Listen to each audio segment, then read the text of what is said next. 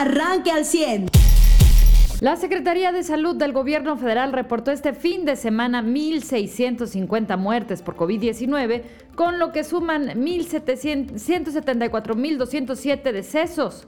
En México se registraron en sábado y domingo 13.840 casos nuevos para sumar 1.992.794 casos positivos.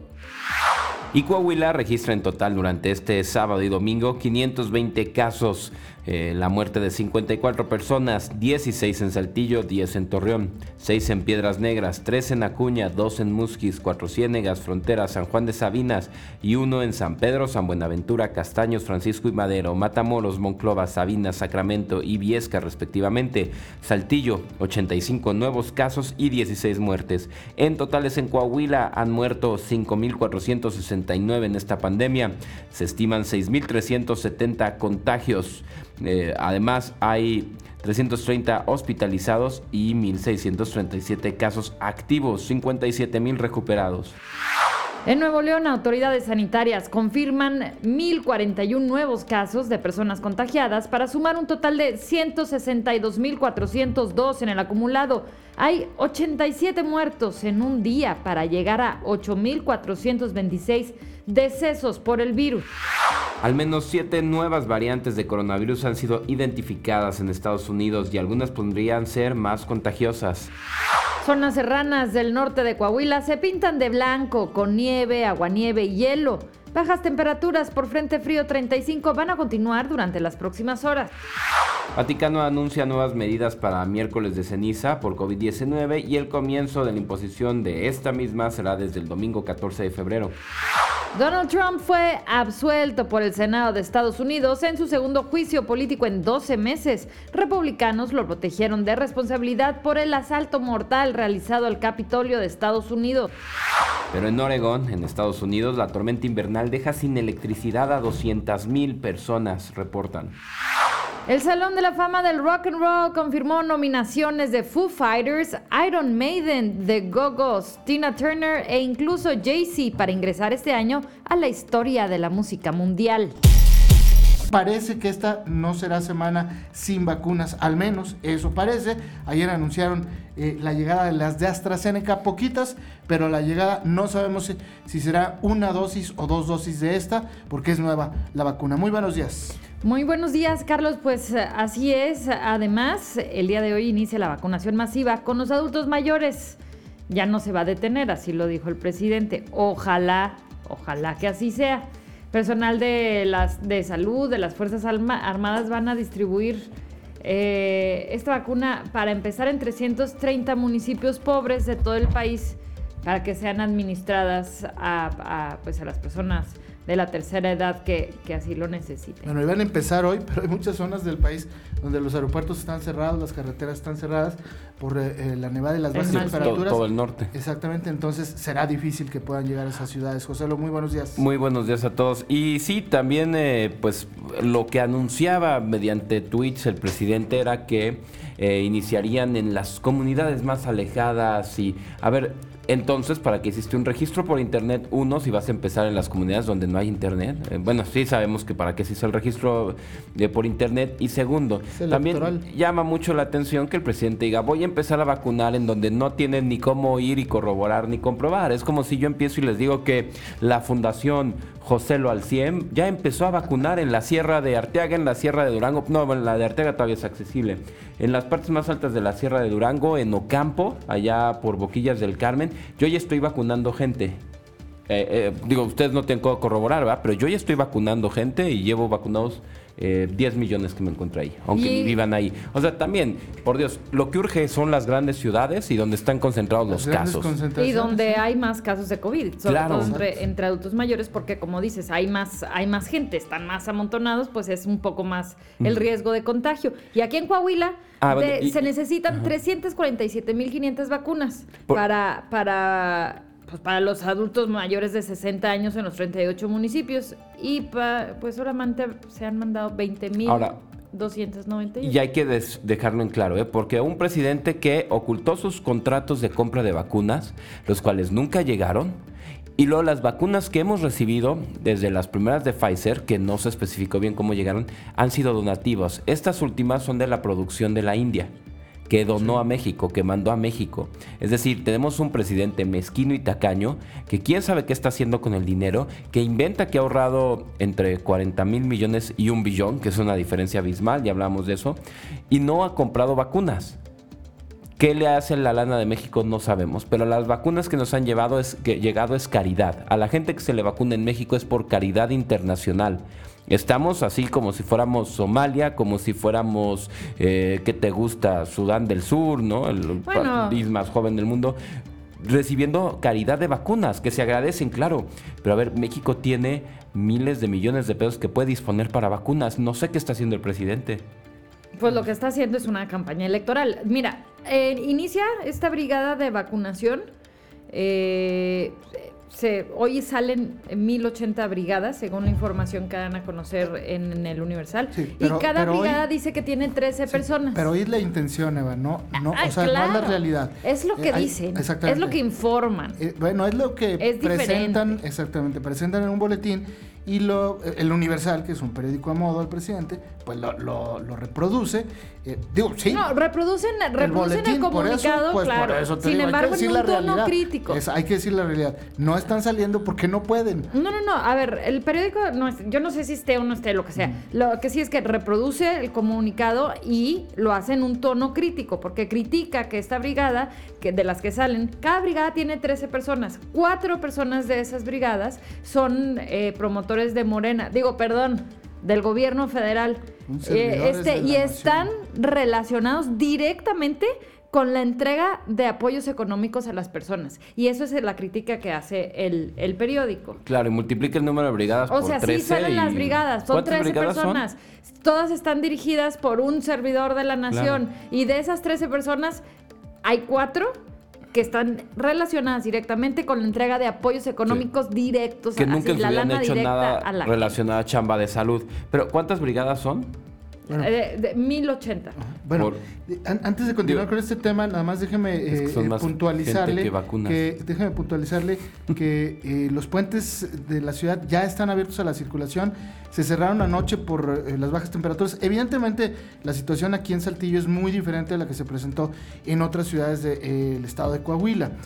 aquí no, en esta región sureste no cayó aguanieve, no mm, cayó nieve, no se congelaron los puentes ni las eh, vialidades. Se cerraron anoche los puentes entre las 10 y las 10.30 de la noche como forma de precaución para evitar accidentes, obviamente, y no porque se fuera a formar hielo, eh, sino por la velocidad que alcanzan los vehículos. Y más siendo 14 de febrero, mucha gente que andaba enfiestada. Pero la realidad es que fue previsorio.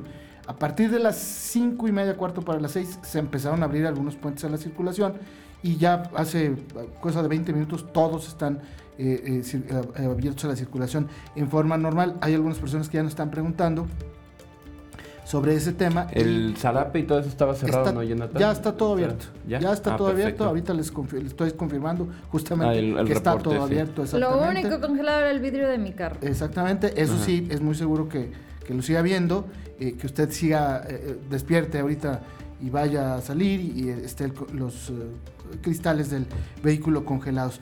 Pero de eso a que hay agua nieve o que hay hielo en el pavimento, créame, en Saltillo, Ramos Arizpe y Arteaga no es así. Y el último tweet de la autopista Saltillo-Monterrey, que fue hace una hora, eh, señala que la autopista está abierta en ambos sentidos. Es decir, la situación no es tan crítica, ni ha sido tan crítica, eh, ni ayer, ni durante la noche, ni durante la madrugada de hoy, sí como en municipios como Musquis, como Ciudad Acuña, como Piedras Negras. Sí, pero no tan duro como Piedras Negras y Acuña, ah, donde hay nieve, donde hay hielo. Este, y las vialidades sí están eh, eh, muchas cerradas y algunas más complicadas. En Monclova no llegó a ese punto, pero sí ayer. También fue, ajá, exacto, y también fue preventivo, ¿no? Fíjate. Eh, y en Monclova hay tres puentes, ¿no? Exactamente, y que se tuvieron que cerrar, ¿no? Le tuvieron que sacudir el hielito al, al, rallador de queso. Pero sí hubo carreteras como, por ejemplo, la, que va de Allende a a Piedras Negras que se tuvo que cerrar, ¿no? Eh, también la parte que es la única autopista que hay ahí, que no parece, también se cerró en ambos sentidos. Y aquí en Saltillo, fíjate, lo que sí hubo fue atención en los albergues, nos eh, reportaba Alberto Neira, 10 personas en... em, al momento que se tuvieron que trasladar a los albergues. En otras situaciones, en otros frentes fríos, eh, no habían aceptado, mucho por tema de COVID. Ayer las temperaturas cuando sí menos 3, pero sensaciones térmicas mucho más bajas, sí accedieron eh, pues algunos indigentes o personas que estaban en algunas colonias sin protección a ser trasladados a albergues. Hasta ahorita el saldo es blanco eh, en Sí, cuanto al frío, hasta este momento. Y eh, pues en, en más de los ecos del fin de semana, eh, una- un suicidio el viernes. eh, bueno, ya, ya está muy raro entre suicidio y, luego eh, vecinas y amistades de esta mujer eh, que presuntamente se habría quitado la vida aquí en Saltillo. Ahora la investigación ha tomado un giro y presuntamente el, eh, la pareja de esta mujer es investigado eh, por violencia familiar y por presunto homicidio, es decir, de, suicidio pasó homicidio. Y el día de ayer en la colonia Zaragoza, en la madrugada, una mujer fue asesinada también por su esposo cuando estaban en los festejos del 14 de febrero eh, o previo al 14. Y bueno, pues eh, la muerte de dos mujeres este fin de semana, eh, la de ayer domingo sí prácticamente es confirmada como feminicidio y la del viernes empieza la investigación. Son los ecos del fin de semana en la información y de este Frente Frío número 35 que va a seguir impactando las temperaturas, por lo menos aquí en Coahuila y yo le diría que incluso eh, ya mañana hay una buena recuperación de las temperaturas, con máximas de 23 a 25, mínimas de 10 a 12. Mañana martes será un día muy agradable. Sin embargo, el miércoles las- los valores mínimos descienden nuevamente de 3 a 5 grados, las máximas de 22 a 24. Para jueves eh, eh, será el día más frío de esta semana, con una, bueno, exceptuando el día de hoy, eh, eh, con una máxima de 16 a 18 y la mínima de 0 grados hasta 1 bajo cero. El viernes condiciones muy similares y el sábado hay una recuperación sobre todo en los valores máximos. Pero este Frente Frío 35 sí ha dejado impacto, por lo menos en las últimas 48 horas, en Coahuila y en el noreste mexicano. Pues nos quedan 19 frentes fríos, ¿no? Ya estamos saliendo, el otro es el del jueves, ¿no? El 35. 36. El 36 es el que sigue el jueves, perdón. Ahorita estamos en el 35. El 54 que iba a haber, mira, ahí la llevamos, ¿no? Ya subió un grado la temperatura, ahí la llevamos. Sí, y esperemos al menos, porque ya hay gente que están citando para vacunas en todo el país, eh, con, eh, regresando a este tema. No sabemos, y lo que suponemos o algunos eh, sospechan, nos decían, es que les van a ofrecer a los adultos mayores que citaron a hacer filas en el frío y en plena pandemia, les van a ofrecer otras vacunas. Yo espero al menos les lleguen vacunas como la de la influenza, ¿no? Que todavía nos queda, eh, pues, para la temporada de influenza ¿Y te casi dos vacunar al meses. mismo tiempo de varios? Sí, No, pues Depende de cuáles, pero... Ah, no, pero ¿no? ahorita para adultos mayores nomás están dando influenza.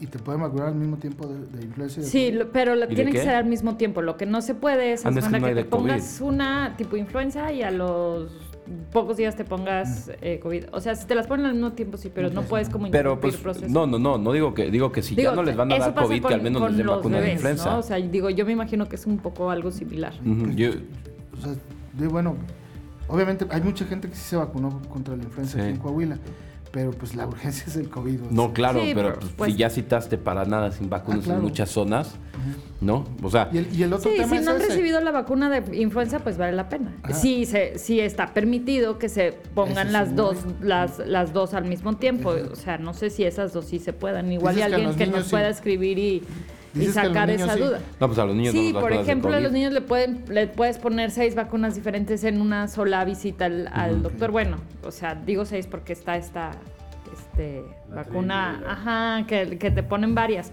Lo que sí no puedes hacer, porque a mí me pasó eso con, con mi bebé, fue llegar a poner influenza y una semana después querer llegar a ponerle otra vacuna, porque Mm. entonces estás interrumpiendo el proceso ya que está llevando a cabo la vacuna de influenza, ¿no? Muy bien, Manito, muy buenos días, te saludo con días. gusto. Pues aquí, eh, primero que no iban a llegar y ahora sí que, van a- que sí van a llegar. Ah, pero la que va a llegar buena es la patria, Charlie. Ah, salió con esta puntada este señor el fin de semana. Yo no quiero darle mucho tiempo porque son las 7.20 y vamos a corte de línea. Ya sé, ya sé, Pero pero- ayer el señor este salió a decir que la vacuna en México, un año después de, de la pandemia y de tantos muertos que hemos tenido, que se llama pat que se llame Patria. No solo Ay, eso, no. no. la va a hacer, o sea, no la va a hacer él, no la va a hacer el gobierno No, mexicano. la, van a, la van a hacer los particulares. La van a hacer particulares, pero él ya quiere ponerle el nombre.